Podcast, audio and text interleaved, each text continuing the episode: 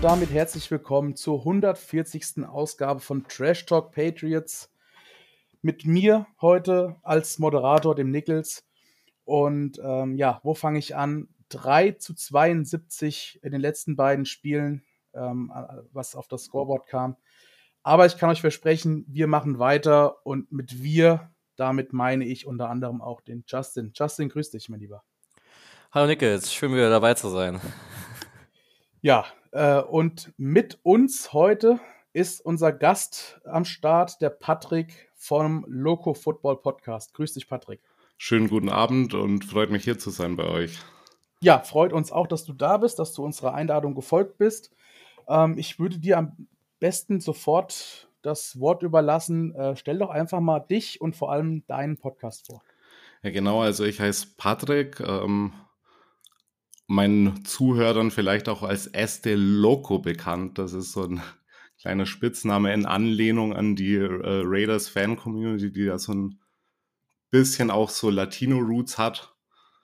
Ähm, ja, und ich mache äh, den Loco Football Podcast vorwiegend, habe aber so mit Loco Football allgemein so ein kleines Projekt gemacht. Das ist so ein bisschen so ein Nerd-Ding von mir, wo ich eigentlich einfach im Football ein bisschen was zurückgeben will. Und äh, da um dieses Projekt, da gehört auch eine Homepage dazu.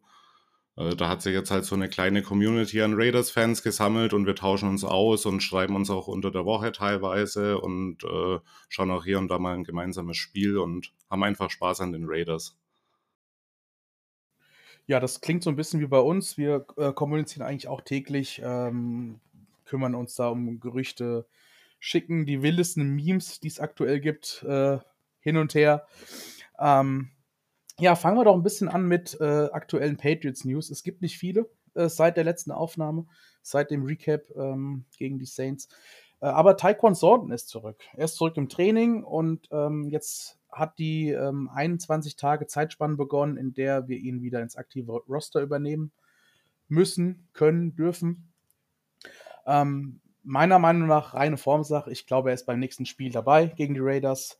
Ähm, Justin, wie siehst du es? Äh, würde mich auf jeden Fall freuen, wenn er gegen die Raiders wieder dabei wäre. Mit Juju und Douglas haben wir ja auch noch zwei angeschlagene Receiver aus dem letzten Spiel. Wäre auf jeden Fall mal eine wichtige Verstärkung wieder. Und ähm, ich finde, er muss uns ja immer noch zeigen, dass er ein NFL-tauglicher Re Receiver ist. Und ich hoffe, dass er es uns in den, wenn er jetzt fit ist und bei 100% ist, uns in den nächsten Spielen das beweisen kann.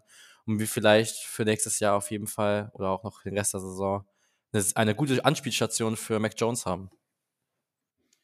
Ja, definitiv. Also die Wide Receiver, die sind momentan nicht wirklich am Performen. Ähm, wir haben da heute Nachmittag eine Statistik äh, bei den Next Gen Stats äh, rausgesucht.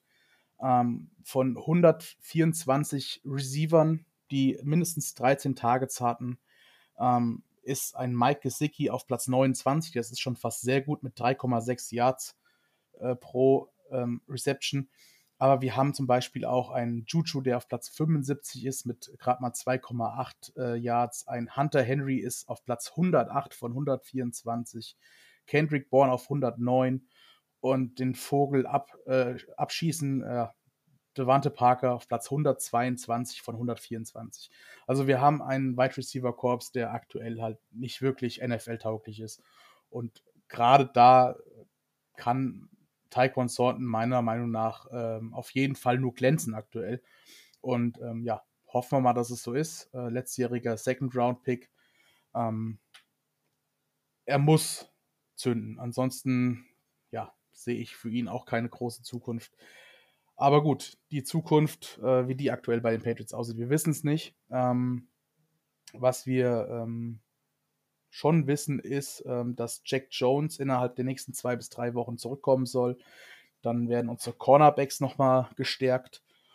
Und ähm, Matt Judon äh, ist ja ähm, motiviert und ähm, sieht sich im Dezember wieder auf dem Feld. Ähm, Justin, wie siehst du es bei den beiden? Also äh, Jones wäre natürlich wichtig, vor allem nach der Verletzung von äh, Gonzales, ähm, dass wir wieder ein bisschen ähm, Stabilität im Cornerback-Room bekommen. Äh, man mit, merkt schon, dass wir dort anfällig sind vor allem halt auch dünn besetzt. Also es darf jetzt in den nächsten Wochen nichts passieren, äh, weil dann sehe ich schwarz. Ähm, aber ja, wenn Judon zu Judon wäre natürlich Bombe, wenn er bis Dezember wieder fit ist. Ich bin ehrlich, ähm, wer, denke ich, müssen wir beobachten, wie der Rest der Saison verläuft. Wenn er wirklich bei 100% ist und im Dezember sagt, ich kann wieder spielen, dann go for it, dann bin ich happy. Aber wenn er aber nicht bei 100% ist und sagt, er möchte unbedingt spielen, aber die Saison ist eigentlich schon gegessen, dann äh, finde ich, dass wir ihn lieber schonen sollten und nächstes Jahr dann wieder einsetzen sollten.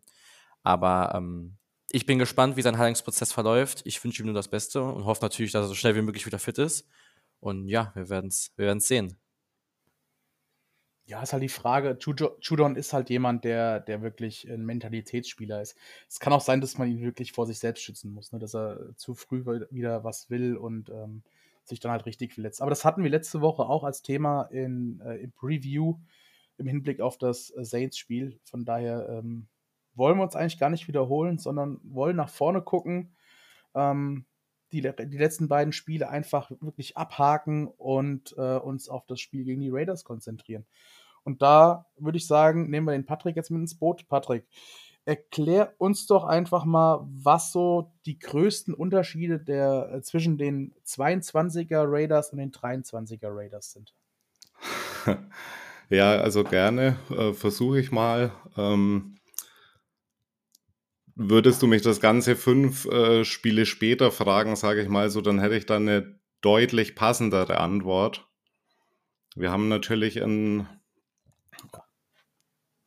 Ja, also wir haben natürlich ähm, eine leicht gebolsterte Defense, sage ich mal so. Also die, das Leitmotto so der Off-Season war so ein bisschen, wie kriegen wir unsere Defense besser. So, wir haben äh, zwar wirklich auch einige Leistungsträger verloren, so wie Denzel Perryman beispielsweise oder Rocker Scene. Äh, aber wir konnten dann gerade jetzt, was so die Secondary betrifft, jetzt zwar äh, außer vielleicht Markus Peters jetzt nicht unbedingt so die heftigsten Namen ranholen, aber wir haben es auf jeden Fall geschafft, da ordentlich Tiefe reinzubekommen. Und das sieht man jetzt auch die ersten Spiele. Also gerade die Secondary, die äh, wird immer besser. Äh, was für andere Teile der Defense allerdings noch nicht so der Fall war, wenn man beispielsweise auf die Interior D-Line guckt. Äh, und äh, was die Offense halt betrifft, ja, da gab es natürlich Changes. Ne? Also Darren Wallace damals rausgeflogen nach Derek Carr. Ähm, das heißt, wir haben erstmal zu Beginn der Offseason erstmal das Problem gehabt, dass wir überhaupt einen neuen Quarterback gebraucht haben. Das hat sich dann aber mit Jimmy Garoppolo dann relativ schnell gelöst. Und äh, dann gab es in der Offense an sich nicht mehr so viele Anpassungen. Wir haben zwar dann auch Leute wie Jacoby Myers bekommen oder jetzt nochmal über den Draft irgendwie Michael Mayer und Trey Tucker bekommen. Äh, aber insgesamt ist die Offense, äh, so sage ich mal, so ähnlich wie im letzten Jahr. So, und äh, vielleicht der Unterschied äh, zum letzten Jahr in der Offense ist, dass jetzt so vom Narrativ her, den die Raiders häufig gerne wählen, äh, dass halt McDaniels jetzt äh, mehr so seine Guys halt hat als vorher. Äh, ob das jetzt irgendwie aufs Spielfeld dann transferiert, das ist nochmal die andere Frage. Ne? Ja, mit, mit, mit seine Guys sprichst du es ja schon ganz gut an. McDaniels war ja lange bei uns in New England. Ähm, acht Spieler sind bei euch im Roster, die vorher äh, bei uns waren, plus McDaniels selbst, plus den GM von euch. Also ihr habt da. Äh, und äh, Offense Coordinator und. Stimmt, ich glaube, das war damals unser Wide Receivers Coach. Ja, richtig, ja, genau. Ja, genau, genau. Ähm, ja, wir haben letztes Jahr schon den, den Begriff äh, Las Vegas Patriots geprägt. The oh. Patriot Way kennen wir in, genau. in der Raider Nation. ja, genau. Und ähm, ja, also viele bekannte Gesichter, die wir dann auch am Sonntag sehen werden. Äh, unter anderem natürlich ähm, Jacob Johnson, unseren deutschen äh, Spieler, und vor allem Jacoby Myers, der letztes Jahr noch bei uns gespielt hat und äh, auch ein Hauptakteur der Niederlage war gegen euch. Genau. Ähm, ja, ich glaube, da muss man nicht erwähnen, ähm, wie das Spiel ausging. Das wird wahrscheinlich jeder noch wissen. Ich ähm, kann es gerne nochmal sagen. Also ja. Das war dieses triumphale 30 zu 24, dieser Tr Thriller mit Fumble Recovery von keinem geringeren als Chandler Jones, aber ja. ja. ich muss Der jetzt eine, der für eine, diesen Fumble von damals ein bisschen zurückschießen. der, der eine von uns ist nicht mehr bei euch und der eine von euch ist nicht, ist auch weg. ja. Genau. Also völlig neue Voraussetzungen. Ähm, du hast gerade den Quarterback Room angesprochen. Ähm, komplett neu, ne? Also mit äh, Ja, komm, komm. Ex- genau, Ex-Quarterback von uns, mit Brian Hoyer, Ex-Quarterback von uns. genau. Und dann im Draft noch äh, Aiden O'Connell out of Purdue, Genau. äh, mit dem wir auch sehr zufrieden sind. Der hat eine sehr gute äh, Preseason erstmal gespielt, äh, ist vom, äh, sage ich mal so, den Anforderungen, die sich jetzt so McDaniels zumindest vorstellt, ist er eigentlich genau der Quarterback, der auch zukünftig ins System passen könnte. Und äh, wir haben jetzt zwar in seinem ersten NFL-Start dann jetzt zwar keine ausgerissenen Bäume gesehen, aber wir haben auf jeden Fall gemerkt, so dass äh, da viel Talent schlummert. Ne? Äh, ja, ich bin ähm, bei dir. Also O'Connell hat ja eine echt eine äh, geile Preseason gespielt. War auch ein kleiner Preseason-Crush von mir. Ähm, mochte ihn, als er aus Purdue kam. Klassischer Pocket-Passer, sehr präzise.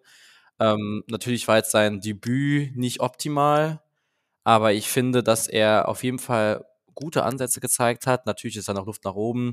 Er kann jetzt erstmal hinter Jimmy G lernen, was ähm, ja, finde ich, der Prototyp ist von ihm. Also er kann, ist ein ähnlicher Spielmacher meiner Meinung nach. Und äh, ich denke, dass, ja, wenn Jimmy G vielleicht ausgedient hat, man mit Aiden O'Connell vielleicht auf jeden Fall mal eine über, gute Übergangslösung später hat, aber wer weiß, wie er sich auch im Endeffekt weiterentwickelt.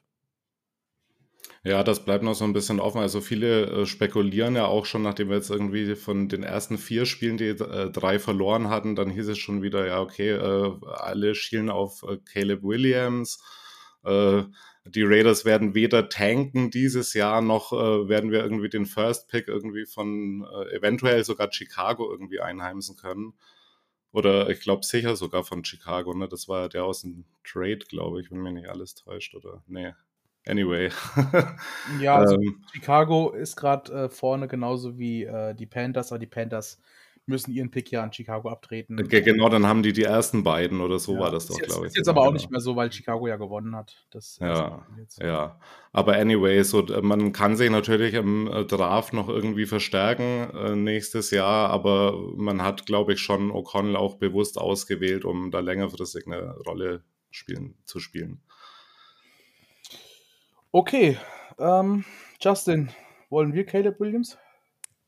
Ja, natürlich jetzt eine gemeine Frage. Also, Wir, also natürlich, wir, wir wollen gewinnen, ne? aber gegen Caleb Williams würden wir auch nichts ja, sagen. also natürlich ist natürlich jetzt ein Ausnahme-Quarterback, ähm, Heisman Trophy Winner. Ich meine, er ist ein laufendes Highlight Reel. Also ich, ich versuche ja auf College zu gucken und ja, es ist, macht Spaß, ihm zuzuschauen. Natürlich bin ich in meiner Analyse jetzt noch nicht so weit, äh, dass ich sagen kann, ob er wirklich jetzt so der First Overall Pick ist. Natürlich von den Anlagen her, von dem, was er zeigt, ist es natürlich geil. Und jetzt aus dem Kopf, Bauch heraus würde ich sagen, so ja. Aber mal schauen, es gibt ja oft immer mal so, ich meine, letztes Jahr mit Anthony Richardson, immer mal so ein Quarterback, der dann vielleicht so gegen Ende dann noch seinen Hype generiert. Ähm, aber an sich kann man schon sagen, dass er so der Favorit auf den First Overall Pick ist oder zumindest mal der erste Quarterback, vom, der vom Board gehen sollte. Ja, mal schauen, was er noch am College so zeigt diese Saison. Vielleicht bleibt er ja auch noch am College, da gibt es ja auch noch Gerüchte dazu, weil er, wenn ich es richtig verstanden habe, durch NIL-Money mehr verdienen würde als in seiner Rookie-Saison, also als Rookie. Ja, genau, genau. Das ist natürlich äh, wild, aber ähm, ja, an sich stimme ich jetzt zu, Nickels. Ich würde, äh, wenn, wenn er uns jetzt in den Schoß fallen würde und, oder wir so früh picken würden und er liegt vor und wir könnten ihn holen, dann sage ich natürlich nicht nein.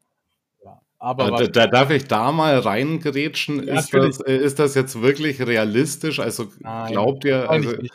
nicht, ne? Nee, das Nein, nein, ist schon sehr Ja gut, unrealistisch. wenn wir, wenn wir so weiterspielen, wie wir aktuell spielen, dann kann das natürlich schon passieren, ne? Aber äh, werden wir das, ist die Frage. Und ich, ich hoffe mal nicht, weil das ist ja nicht ansehnlich, so wie wir die letzten beiden. Also Be- Belichick wäre auf jeden Fall der super hyper Genius, wenn, wenn er jetzt tanken würde, Williams holen würde und dann einfach gleich durchmarschieren würde und in seinen letzten Jahren nochmal irgendwas holen würde. So, das wäre nochmal so ein Genius-Move. Aber so im Moment glaube ich irgendwie, ich glaube ja nicht mal, dass äh, die tanken wollen, weil ich glaube eher vielleicht, dass Belichick äh, sich äh, so eine Losing Season oder so eine totalen äh, mehrmonatigen Losing Streak irgendwie auch gar für seine Karriere oder für, für, für seinen Namen vielleicht auch irgendwie gar nicht leisten will. Keine Ahnung, was, was haltet ihr davon?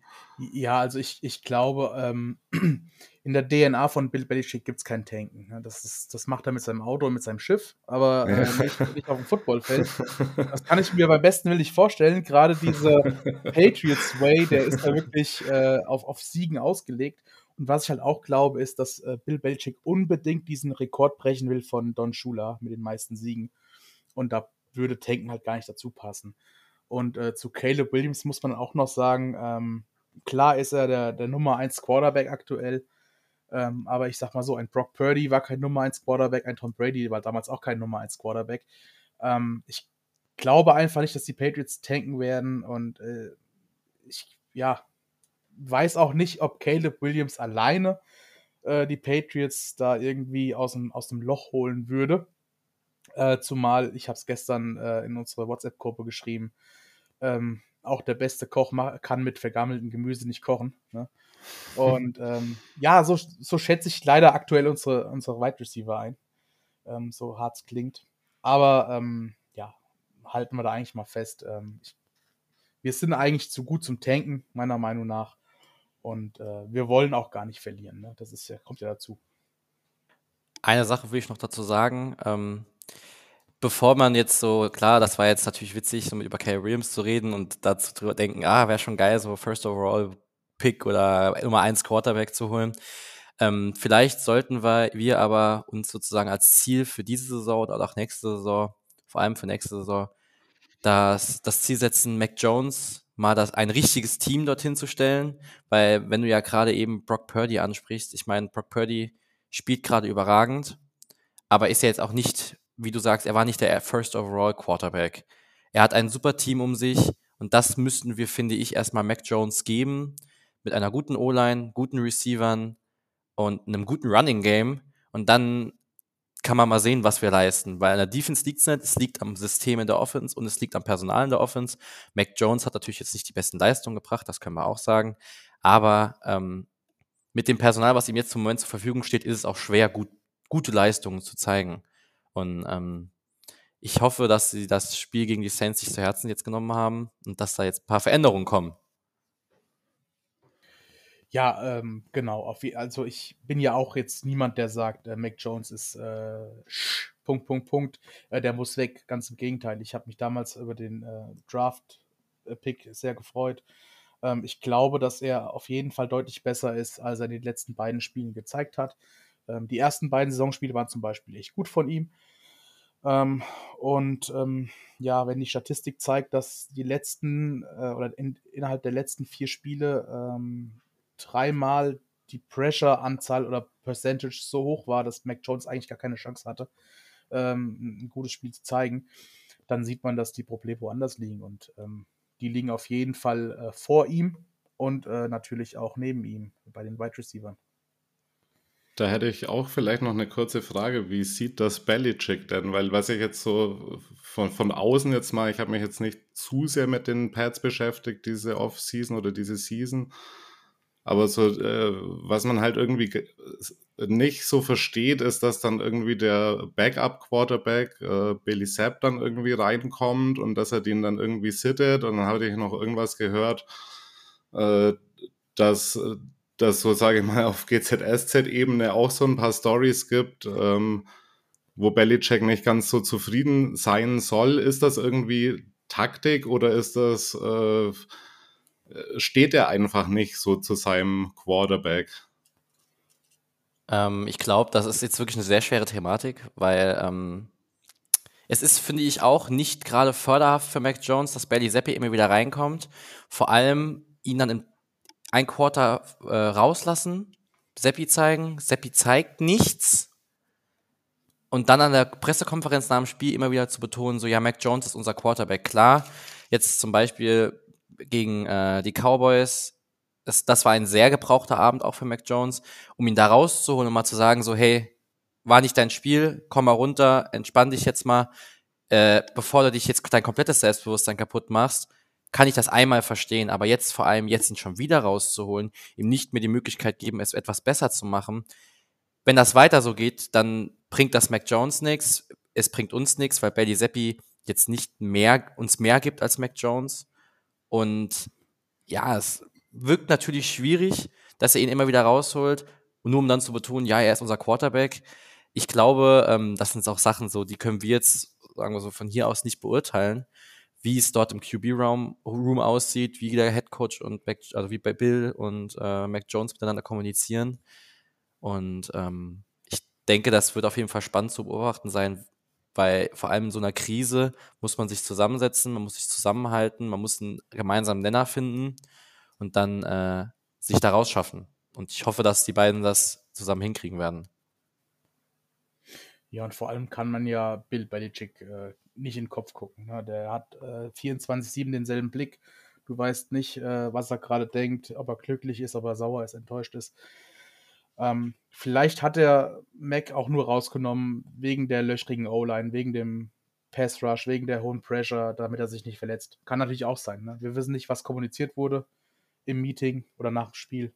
Von daher ähm, tappen wir da ein bisschen im Dunkeln. Aber klar, ähm, so rein ähm, subjektiv, wenn man das so sieht, es wirkt ziemlich unglücklich auf jeden Fall. Aber wir wollen ja jetzt nicht über die Patriots eigentlich reden, sondern über die Raiders. Und ähm, ja, ich habe mir notiert, Meister Belichick gegen Lehrling McDaniels. Ähm, Patrick, ja, siehst du das ja. als Vorteil oder glaubst du, dass, ähm, dass Belichick seinen Lehrling so gut kennt und ihn outcoachen könnte? Also letztes Jahr hat es ja nicht geklappt. Also ich sage mal so, von vornherein ist gerade alles, was ich über McDaniels denke oder vermute, ist einer großen Schwankung ausgesetzt. Ähm, Fakt ist, dass McDaniels bei uns hart in der Kritik steht. Äh, wir geben ihm aber gleichzeitig auch relativ lange Zeit. Also gerade Mark Davis irgendwie, der bringt da viel Geduld mit. Ähm, was ich jetzt bezüglich Belichick sagen würde, ich weiß nicht, ob es ein Vorteil ist. Wir haben ja letztes Jahr schon ein Aufeinandertreffen der beiden gesehen. Man hat gesehen, äh, da war unsere Offense ganz gut in Schwung. Ich meine, Belichick ist ein defensive-minded Coach. Ich glaube schon, äh, dass das also dass das euch in die Karten spielen könnte, wenn unsere, wenn er unsere Offense äh, im, im Griff hat. Ich glaube nicht. Ähm, dass äh, unsere Defense gegen euch verkacken würde. Ähm, wir sind gerade relativ gut aufgestellt diesbezüglich. Gute Secondary ist auf jeden Fall ein Mismatch gegen eure Wide Receiver. Ähm, aber ich glaube, wenn er so wie die anderen Teams bisher, also die Raiders haben nie mehr als 18, also in keinem Spiel mehr als 18 Punkte gescored. Äh, wenn er das so ähnlich hinkriegen würde, dann habt ihr auf jeden Fall eher dadurch eine Chance, sage ich mal. Und ähm, zu diesem ganzen, wer ist wessen Lehrmeister und Lehrling, das ist natürlich immer so eine, so eine Frage auch. Also ich, ich frage euch mal so, äh, äh, wer hatte, äh, wem ist der Erfolg zu verdanken? Brady oder, oder Belichick? Boah, das ist die alte Frage, die wahrscheinlich nie geklärt wird. Ne? Kalt erwischt hier. Mit dem Huhn und mit dem Ei, was war zuerst da? Das ist äh, sehr, sehr schwierig. Im Endeffekt war es eine Dynasty, nicht nur mit Belichick und Brady, sondern auch mit vielen loyalen Spielern, die hingekommen sind, die da geblieben sind, wegen dem besten Coach, wegen dem besten Quarterback, meiner Meinung nach. Genau, also so die Misch, darauf will ich eigentlich hinaus, so die Mischpoke macht's halt und so. Und ja. äh, ich meine, man sagt immer so lapidar, ja, das ist ein Teamsport, aber ich kenne es halt bei keiner anderen Sportart, dass so viele Einzelfaktoren äh, zu so einem großen Ganzen beitragen können und man dann sieht irgendwie, wo der Weg hingeht. So, ne? Also, ja. Ja, natürlich. Äh, Gerade wenn du jetzt einen, einen Tom Brady als Quarterback hast, ne, dann überlegt ein Randy Moss nicht zweimal. Gehe ich nochmal zu den Patriots? Oder wenn jetzt äh, Brady immer noch da wäre, würde sich ein D-Hop überlegen, hm, gehe ich nach Tennessee zu Tannehill oder gehe ich zu, Pat zu den Patriots zu Tom Brady? Ne? Also das sind so, so Faktoren. Klar, ähm, sind Einzelspieler wichtig, ne? Auch der Coach ist wichtig. Aber im Endeffekt, ähm, ohne einen Wes Welker, einen Gronkowski, einen Randy Moss, äh, eine saustarke O-Line, ohne Julian Edelman wäre das alles nicht gegangen. Ne? Auch, auch mit Tom Brady nicht nur. Also ja. von daher, ähm, ja, generell könnte man noch sagen, ähm, das ist jetzt ein rein subjektiver Eindruck von mir, aber ich glaube, dass die Statistik äh, da auch ähm, ja, mich bestätigt. Ähm, Bill Belichick hat Probleme gegen ehemalige Coaches aus seinem äh, Coaching Tree ähm, zu bestehen. Ähm, Mike Vrabel, Josh McDaniels selbst, ähm, Brian Dayball, wie die alle heißen, gegen die verliert er halt. Ähm, ja, es ist, es ist halt, hat halt so wirklich voll die Ironie, weil es ja sonst auch immer heißt, so die Coaches, die aus dem Belichick Tree stammen, dass die dann an sich nicht so einen großen Erfolg häufig haben. Und gerade gegen ihn haben sie den dann so, ne? Ja, auf jeden Fall. Ist vielleicht auch ein Thema, was ein bisschen weitergeht. Wir, äh, Justin und ich haben uns da ja schon öfters drüber unterhalten wir spielen halt seit ganz, ganz vielen Jahren denselben Football. Und ähm, von daher ist das wahrscheinlich auch sehr ähm, ausrechenbar für die Gegner und vor allem für die ehemaligen Coaches, die das halt jeden Tag sehen. Deswegen ja. äh, glaube ich tatsächlich, dass es ein kleiner Vorteil für euch sein könnte, ähm, dass McDaniels und nicht nur McDaniels, auch ähm, ganz viele Spieler von euch äh, die Patriots ähm, Offense und auch Defense kennen. Ne? Also deswegen glaube ich tatsächlich, dass McDaniels ähm, ja so ein kleiner Schlüssel äh, für euch sein könnte am Wochenende. Genau, also wir, wir haben es ja vorhin schon gesagt, acht Spieler und so und du bringst dann immer irgendwie zwar nicht das ganze Playbook mit, aber immer so ge gewisse Philosophien, die darin verankert sind und so, das hilft enorm weiter. Also wir haben jetzt zum Beispiel auch vor wenigen Wochen unseren letztjährigen Fourth Rounder abgegeben. Äh, ich glaube, Fourth oder Third Rounder, weiß ich nicht, nicht gerade. Äh, Neil Farrell, der ist dann halt äh, zu den Kansas City Chiefs dann halt gegangen. Und das war dann natürlich auch so. Genauso wie äh, Philip Dorsett, der auch mal bei euch war, äh, der äh, dann zu den Broncos gegangen ist und dann auch direkt gegen uns dann einen Pass fängt. Ne? Also das merkt man dann schon irgendwie, ja. wenn da so das Insiderwissen dann mitgenommen wird, natürlich. Ja, genau. Wir, wir haben ja auch äh, vor der Saison Sieg Elliott geholt und äh, just vor dem Spiel gegen die Cowboys kam auf einmal Will Cree als Quarterback. Ähm, ja, ich denke mal nicht, dass er umsonst kam. Ne? Also er kam bestimmt äh, gerade wegen der Vorbereitung auf das Spiel. Hat nicht geklappt gegen die Cowboys. ja, wie, wie, war das da? Ja, ich sag nichts. Aber du hast eben schon die, die Kritik angesprochen äh, wegen McDaniels. Ich meine, da gab es ja wirklich ähm, harsche Kritik sogar, auch von ja. aktuellen Spielern wie Max Crosby, wie Devante Adams äh, und auch äh, Chandler Jones, der nicht mehr Teil der Raiders ist. Ja.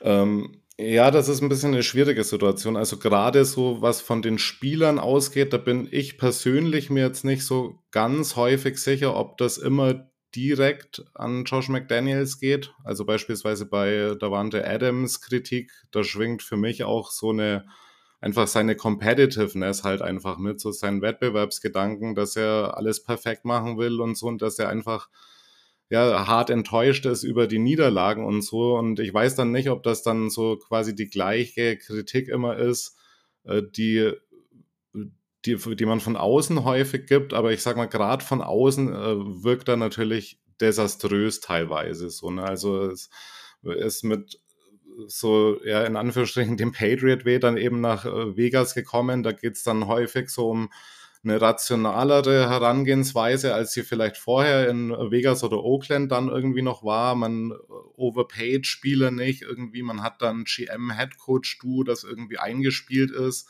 und äh, auch angeblich eine ganz gute Football-Philosophie äh, vertritt, aber jetzt haben halt einfach so die Leistungen äh, und gerade auch so der Eindruck, dass das vielleicht über bestimmte Teile des Spiels halt klappt, dann aber komplett einbricht. Das hat halt so ein bisschen beigetragen, dass, dass so dieser ja, dass so diese schwierige Systemausrede, sage ich mal, mittlerweile vielleicht gar nicht mehr so gilt und jetzt sich vielleicht dann wirklich so häufig in der Kritik auch so eine äh, Charakterkritik von McDaniels einfach breit gemacht hat. Also das hat schon damals angefangen, wie und auf welche Art so ehemalige Leistungsträger erst quasi verlängert wurden, dann aber äh, ziemlich schnell rausgeworfen wurden, äh, mit den ganzen Geschichten drumherum. Jetzt bei Chandler Jones natürlich wieder ganz aktuell, wobei das, glaube ich, nochmal ein ganz eigenes Thema ist mit ihm. Ähm, aber man äh, stellt sich schon tatsächlich die Frage, ob er die langfristige Lösung ist. Und die Kritik wird immer lauter. Und ich sage mal so, die nächsten fünf Matches sind halt für die Raiders ausschlaggebend. Äh, würden wir jetzt in äh, fünf Wochen nochmal zusammensitzen, dann könnte ich dir eigentlich wahrscheinlich die Antwort darauf geben, ob äh, Josh McDaniels äh, in ein, zwei Jahren noch bei uns ist. Äh, jetzt ist das noch so ein bisschen schwierig, weil wir haben jetzt eigentlich machbare Gegner. Ne? Und jetzt muss man mal gucken, wie das, wie das sich jetzt entwickelt die nächsten Wochen. Ähm, ja, man muss ja. Also, ja, Entschuldigung, Entschuldigung, euch habe ich da jetzt nicht unbedingt mit eingeschlossen. Aber alles, alles gut. So. Aber, aber, aber wir, wir, wir spielen auch noch.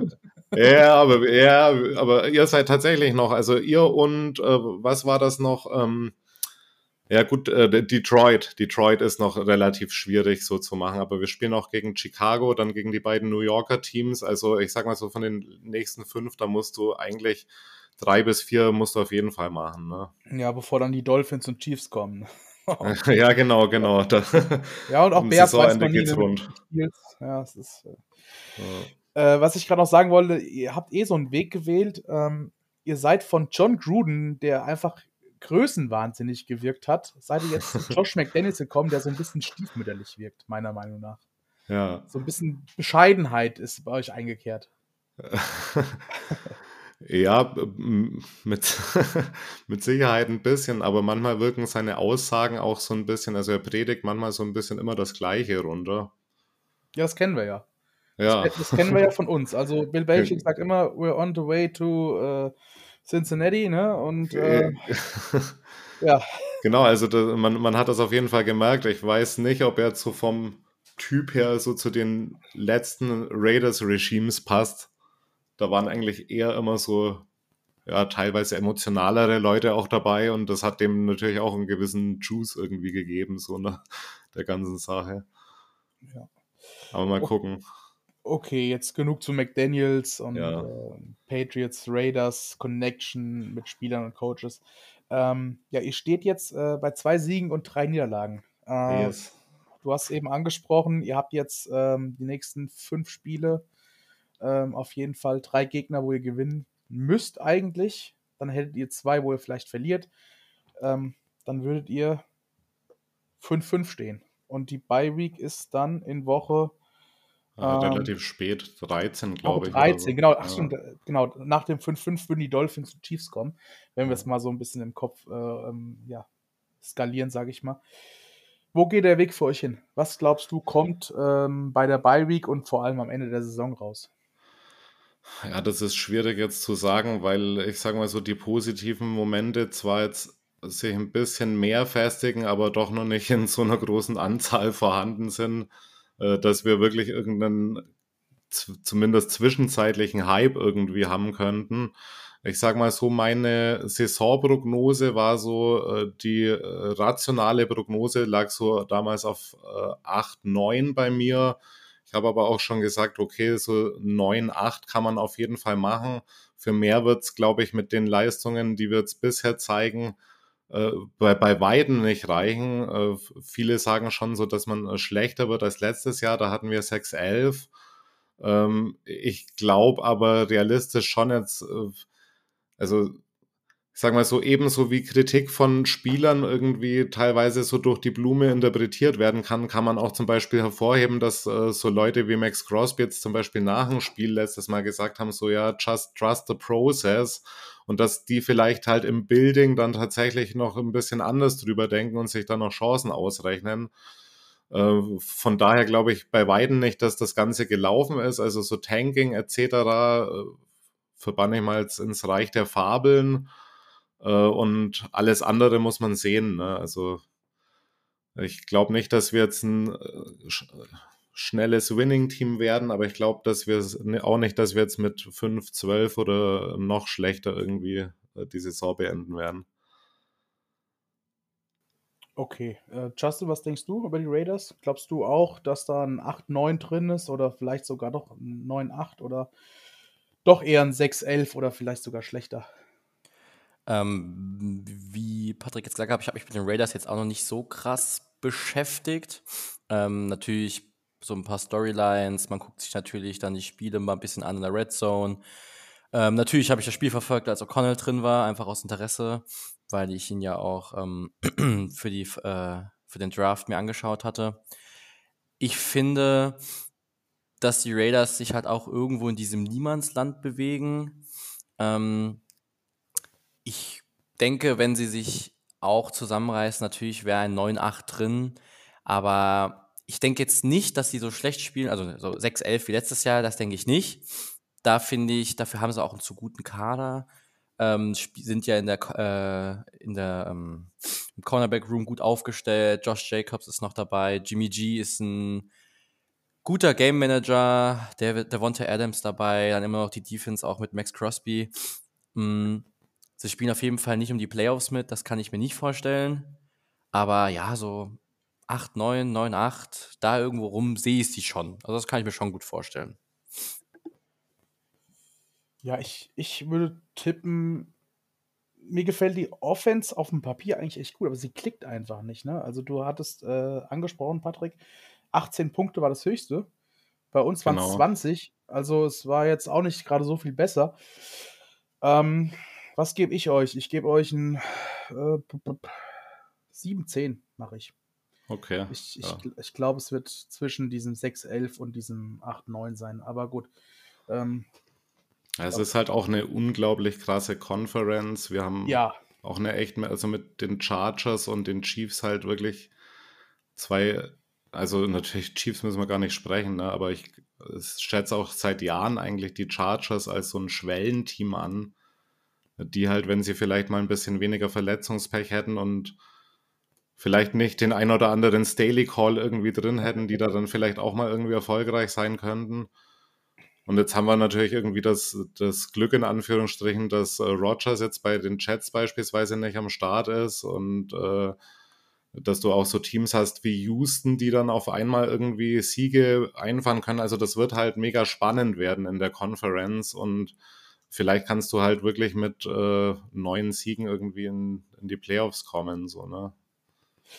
Äh, ja, also für mich übrigens die Chargers sind das Belgien der NFL. Ne? Immer Geheimfavorit im Fußball bei jedem Turnier, aber am Ende kommt, kommt nichts dabei raus. Ähm, ja, du hast gerade die Division angesprochen. Zero ja. Rings.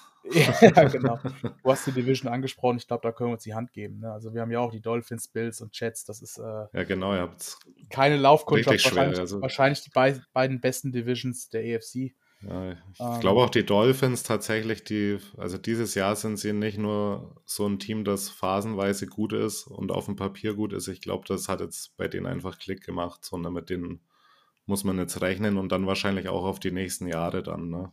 Ja, ich habe auch gesagt, ähm, alles andere als eine AFC Championship Teilnahme von den Dolphins äh, wäre irgendwie absurd, weil es einfach nicht passen würde zur ja. bisherigen Saison. Aber gut, das ist ein anderes Thema. Gegen die Dolphins spielen wir auch bald. Da können wir nochmal drauf eingehen.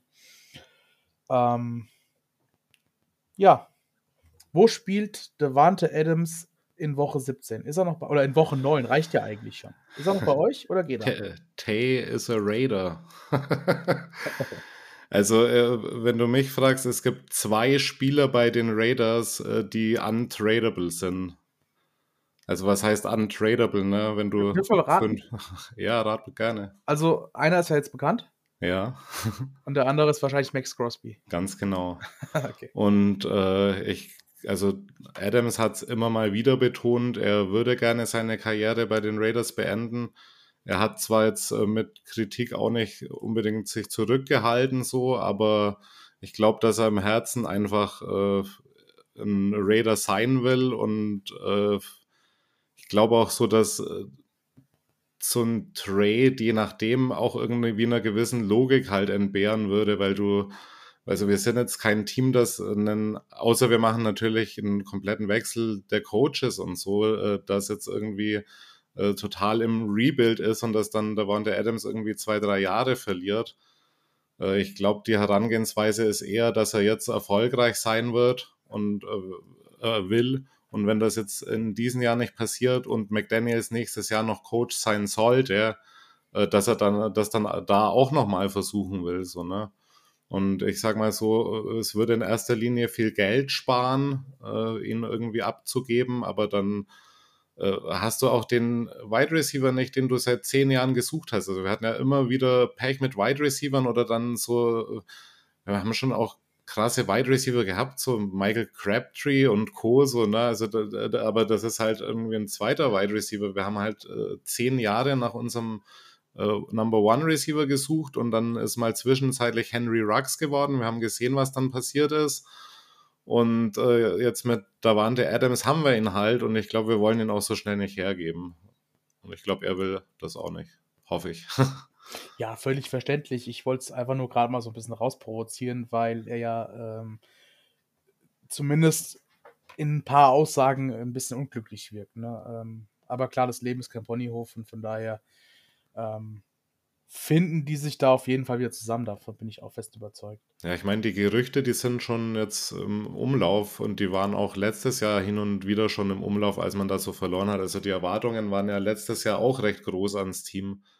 Wir haben ja dann all unseren, alle unsere Leistungsträger verlängert letztes Jahr äh, ein Teil davon dann nach einem Jahr wieder rausgehauen. Und eigentlich äh, war dann schon so, als wir irgendwie zur Saisonmitte dann gesehen haben, wir sind dann mal zwischenzeitlich 2-7 gestanden, äh, da hieß es auch schon, okay, sollen wir jetzt nicht komplett in Rebuild gehen, aber ich glaube bei den Raiders, da ist einfach von oben dirigiert von, vom Owner Mark Davis, äh, dass, äh, also der hat das schon mehrmals betont, der hat schon mehrmals gesagt, der, äh, der wird noch ganz lang bei uns bleiben, McDaniels. Er hat einen Dreijahresvertrag bekommen und ich kann mir sehr gut vorstellen, dass man das selbst, wenn man jetzt sechs, äh, wieder 6, 11 oder 7, äh, 10 oder so macht, dass man den dann nächstes Jahr noch bei uns sehen wird. Ne? Ja, hat auf jeden Fall jetzt schon deutlich mehr Zeit bekommen als 2000, ich glaube 11 war es bei den Broncos. ja. Äh, Justin, Davante Adams, würdest du für ihn traden? Ah, jetzt machst du hier wieder eine Thematik auf. äh, Frank und ich haben. Das schaffst, du, das schaffst du in drei Sätzen. Oh, in drei Sätzen, ja. Kurz zu davor. Frank und ich haben im Recap zu den Saints drüber geredet, ob wir einen Receiver 1 uns ertraden sollten. Ähm, klar, Devonta Adams wäre ein äh, Ausnahmespieler, der uns natürlich weiterbringen würde im, im Wide Receiver Room. Äh, ich würde sagen, es würde auf den Preis ankommen. Natürlich ist er auch noch teuer dazu. Aber pff, ich glaube, ich würde nicht für ihn traden.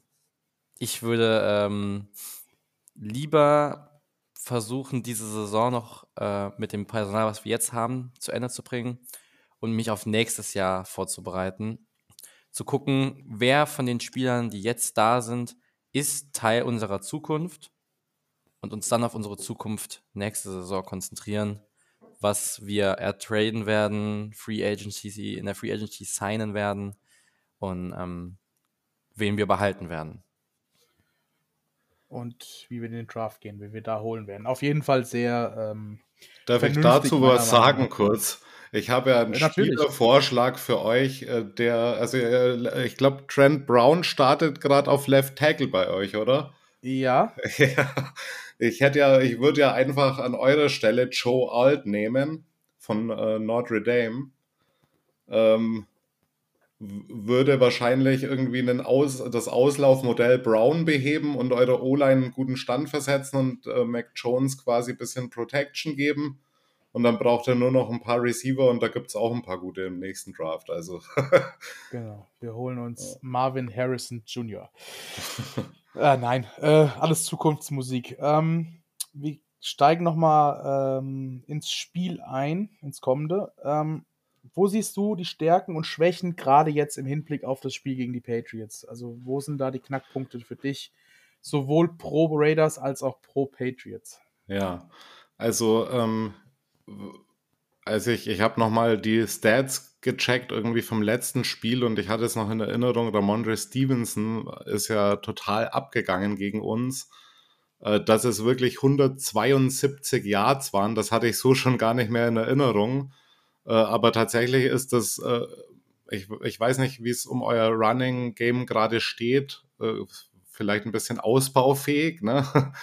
aber ähm, äh, eigentlich ist das die Stärke gerade, mit denen, äh, die ihr brauchen würdet, um den Raiders gerade zu kommen. Weil gerade wenn ich jetzt eure Wide Receiver anschaue und gerade so die Entwicklung unserer äh, Secondary und insbesondere der Corner auch äh, anschaue.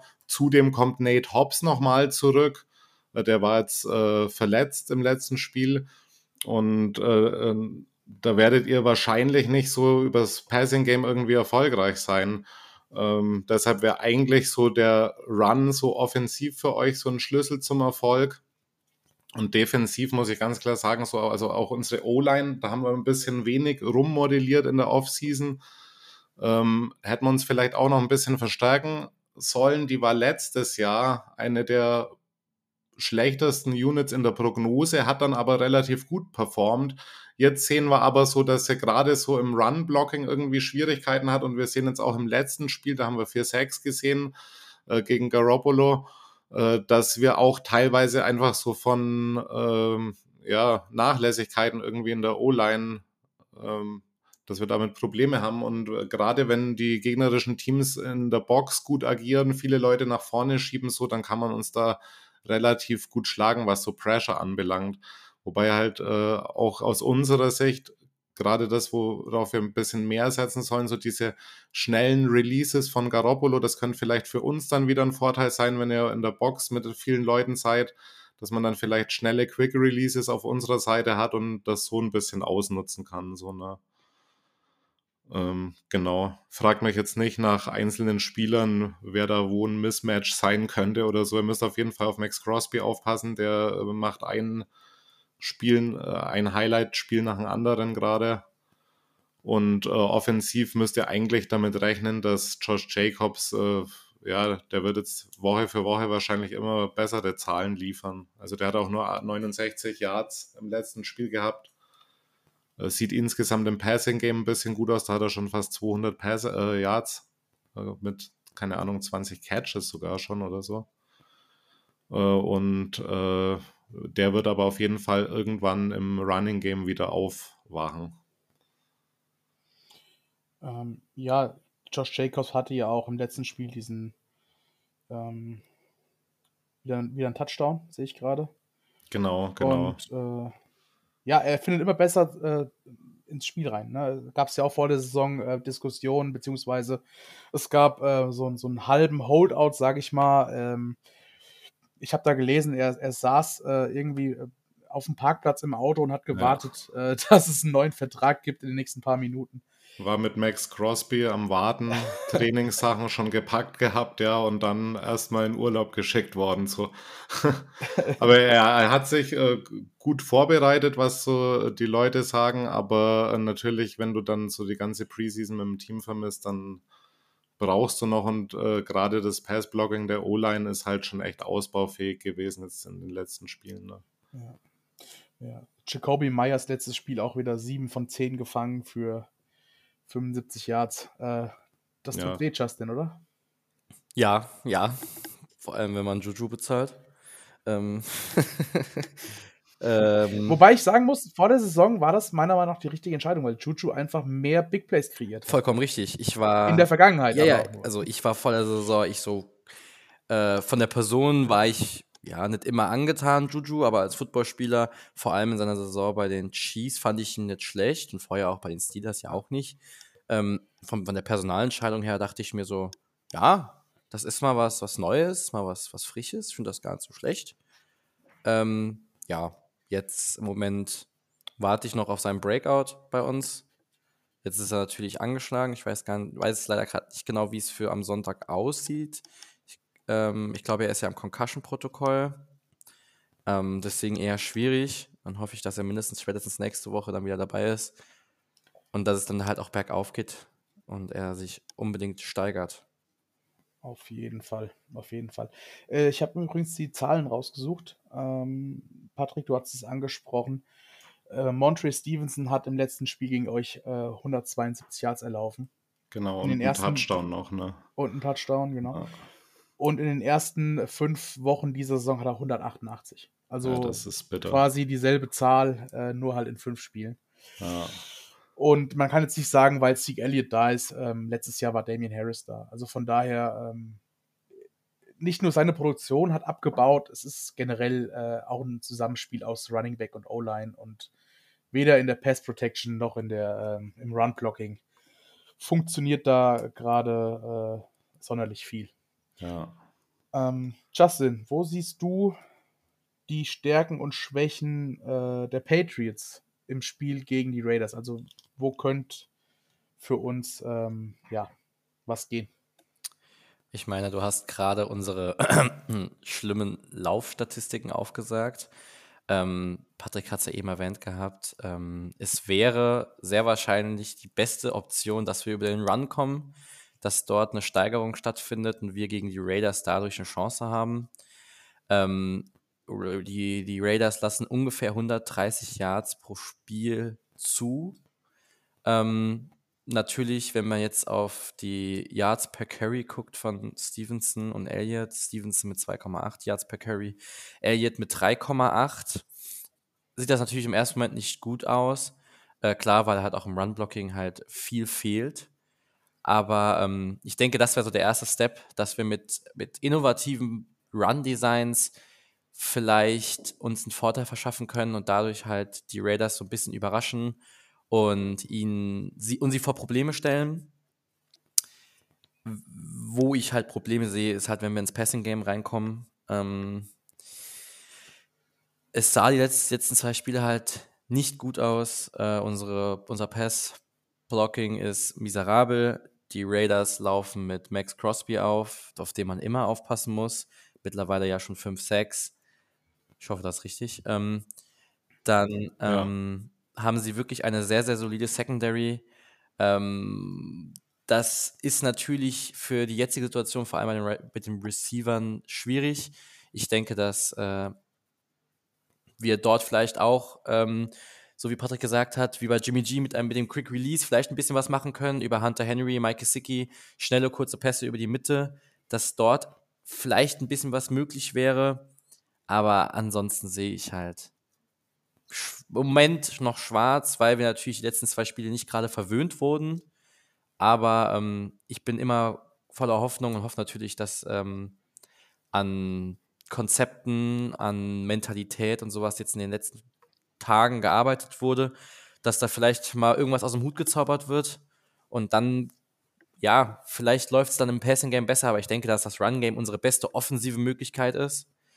Ähm, um auf die Raiders noch kurz zu sprechen zu kommen, ähm, wenn die Raiders ins Passing Game gehen, klar, äh, Jimmy G sah jetzt auch in den ersten Spielen nicht gerade äh, ja, sattelfest aus.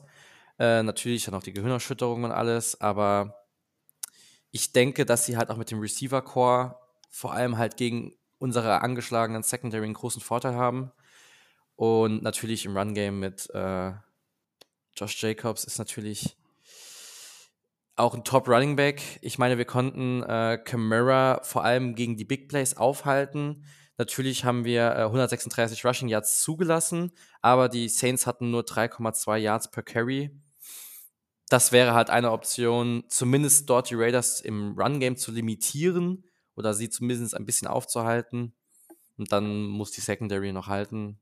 dann sehe ich vielleicht eine Chance. Defensiv an sich mache ich mir keine so großen Gedanken, weil wir immer noch trotzdem eine gute Defensive aufstellen, auch gegen die Saints. Klar sah es natürlich schlimm aus nachher, aber es waren halt auch viel das Problem, dass wir der Defense halt kurzes Feld gegeben haben durch die Turnover, die passiert sind. Und ja, ich denke, wird auf jeden Fall ein schweres Spiel. Es muss da ein bisschen was gemacht werden. Und dann schauen wir mal. Ja, also ziemlich viele Faktoren. Ähm, da muss schon so ein bisschen Weihnachten und Ostern auf einen Tag fallen. So, so hört sich's an. Ähm, ich glaube, das Spiel wird an der Line entschieden und zwar äh, zwischen der D-Line der Raiders und der O-Line von uns. Ähm, wie du sagst, ist Justin, ich, ich glaube, dass es wichtig ist, den Lauf zu etablieren. Ja, diese ganz alte Football-Floskel. Ähm, und äh, dass man Mac halt ein bisschen Zeit gibt, ne? dass man ihm mit dem Running Game unterstützt, dann äh, denke ich, haben wir eine Chance. Ansonsten äh, sehe ich da dann doch leider so ein bisschen äh, schwarz und silber, sage ich mal. Gerne. ja, nee, hoffentlich nicht. hoffentlich nicht. Äh, es wird, es wird, glaube ich, ein Duell auf Augenhöhe. Und ähm, das haben wir letzte Woche auch gesagt, ne? aber ich hoffe, dieses Mal wird es dann auch wirklich so sein. Und falls es irgendwie in eine Richtung ausbricht, so wie letzte Woche, dann dieses Mal hoffentlich für uns. Ähm, aber das sehen wir halt am Sonntag. Ähm, ja, wir haben jetzt viel über ehemalige Coaches und äh, Spieler geredet. Ähm, einen habe ich noch. Tom Brady. Ähm, ja. Der soll ja eigentlich bei euch in die Ownership mit rein, als, als äh, Ergänzung ne, zu Mark Davis. Gen äh, genau. Gerät genau. ins Stocken, ne? Habe ich gelesen. Äh, genau, ist jetzt ein bisschen so im Ungewissen auf jeden Fall. Also erst ging es, glaube ich, um äh, die Höhe der Anteile und äh, dass das eben von den NFL-Ownern eventuell so gar nicht gewünscht ist. Äh, dann hieß es, dass man, dass er eventuell einen kleineren Anteil äh, kaufen kann, den aber dann äh, auch noch, glaube ich, mit 40 Prozent äh, oder waren es gar 70 Prozent, ich weiß es nicht mehr, Aufschlag eventuell bekommen könnte, Rabatt bekommen könnte. Und äh, jetzt äh, ist es aber so ein bisschen auf Eis gelegt, genau. Also ich würde aber jetzt so äh, zu dem Thema generell auf jeden Fall sagen, so das ist natürlich schon ähm, so ein Vegas-Ding auf gewisse Weise. Also mich würde es jetzt nicht wundern, wenn man an so einem Standort wie Vegas so jemand wie Brady dann irgendwie mit reinholen wollen würde. Ne? Also und ihm vielleicht auch irgendwann andere Kompetenzen äh, gibt als irgendwie eine Loge oder so, ne? Ja, ja, äh, das, das Fachwissen von Tom Brady ist ja unbestritten, ne? das ist ja da und äh, vielleicht ist es auch jemand, an den sich die Patriots halten sollten, ne? Also gerade mit seiner Vergangenheit. Ja. Ja, kurzer Ausblick oder Ausflug zu Tom Brady. Ähm, Sonntag. So. Eure Tipps hätte ich gerne. Und ich würde anfangen mit äh, Justin. Ähm, Du hast ja schon gesagt gehabt, dass ich denke, das Spiel wird an der Line entschieden. Das heißt, äh, es geht langsam voran. Viele kurze Pässe, viele kurze Runs. Ich tippe auf ein, lass mich kurz nachdenken, 17 zu 14 für die Patriots. Okay, notiere ich mir. Patrick, du bist dran. Ja, ähm, wie ihr schon gesagt habt, beide das Spiel wird in den Trenches gewonnen. Äh, vielleicht noch ganz kurz als kleiner Trigger, äh, weil es gerade sehr aktuell ist. Äh, es ist die Info reingekommen, beziehungsweise Gerücht, ich weiß nicht, welcher Analyst oder Insider das gepostet hat, aber die Raiders hauen Angebote für Edge Rusher raus. Ähm, glaube nicht, dass da bis Sonntag irgendwas passieren wird. Am 31. ist, glaube ich, Trade Deadline. Äh, mal gucken. Davon abgesehen, glaube ich, ähm, hätte Daniel Carlson im letzten Spiel nicht zwei Field Goals verschossen, hätten wir die 20-Punkte-Marke schon beim letzten Mal überschritten. Ich glaube, äh, wir gewinnen 27, 21. Ähm, ich glaube, das wird ein Spiel auf Augenhöhe, wie ihr schon meintet. Und ich glaube aber, äh, nicht, dass unsere Defense jede Woche so eine gute Leistung haben kann wie letzte Woche. Von daher ein paar Punkte mehr gegen die Defense und äh, wir gewinnen 27, 21. Justin hat schon deutlich mehr Punkte als bei Justin. Ähm, Justin hatte 31 Punkte. Ich gehe auf 36 Punkte. Ähm, aber ich muss leider auch auf Las Vegas gehen. Ich glaube, dass die Raiders das Spiel gewinnen werden. Ähm, Klar, die letzten beiden Spiele sitzen noch, noch tief, deswegen vielleicht auch die Tendenz Richtung Vegas. Ich gehe mit 16 zu 20 ähm, für die Raiders. Und hoffe natürlich, dass ich falsch liege. Gut. Wir gucken mal. Wir gucken mal. Wir gucken am Sonntag auf jeden Fall. Ne? Ähm, zum Schluss bleibt uns noch zu sagen, wir hauen äh, von Trash Talk Patriots eine äh, Collage raus von Patrick Chung, quasi eine Trostcollage. Guckt mal auf Instagram vorbei, ähm, da könnt ihr mitmachen. Ähm, like den Beitrag, äh, teilen müsst ihr, glaube ich, auch und zwei Patriots-Fans markieren und dann habt ihr auf jeden Fall die Chance auf eine äh, wunderschöne Patriots-Collage, die von Patrick Chung, als er in Frankfurt war, unterzeichnet wurde. Gut, Justin und Patrick, würde ich sagen, machen wir ein Schleifchen drum, oder? Ja, würde ich auch sagen. Alles klar. Patrick, äh, vielen Dank, dass du bei uns warst. Ja, ich sage auch danke. Ja. Hat mir, mir richtig Spaß gemacht bei euch. Und ich würde sagen, dir gebühren die letzten Worte und dann verabschieden wir uns. Äh, ja, ich mach's ganz kurz. Just win, baby.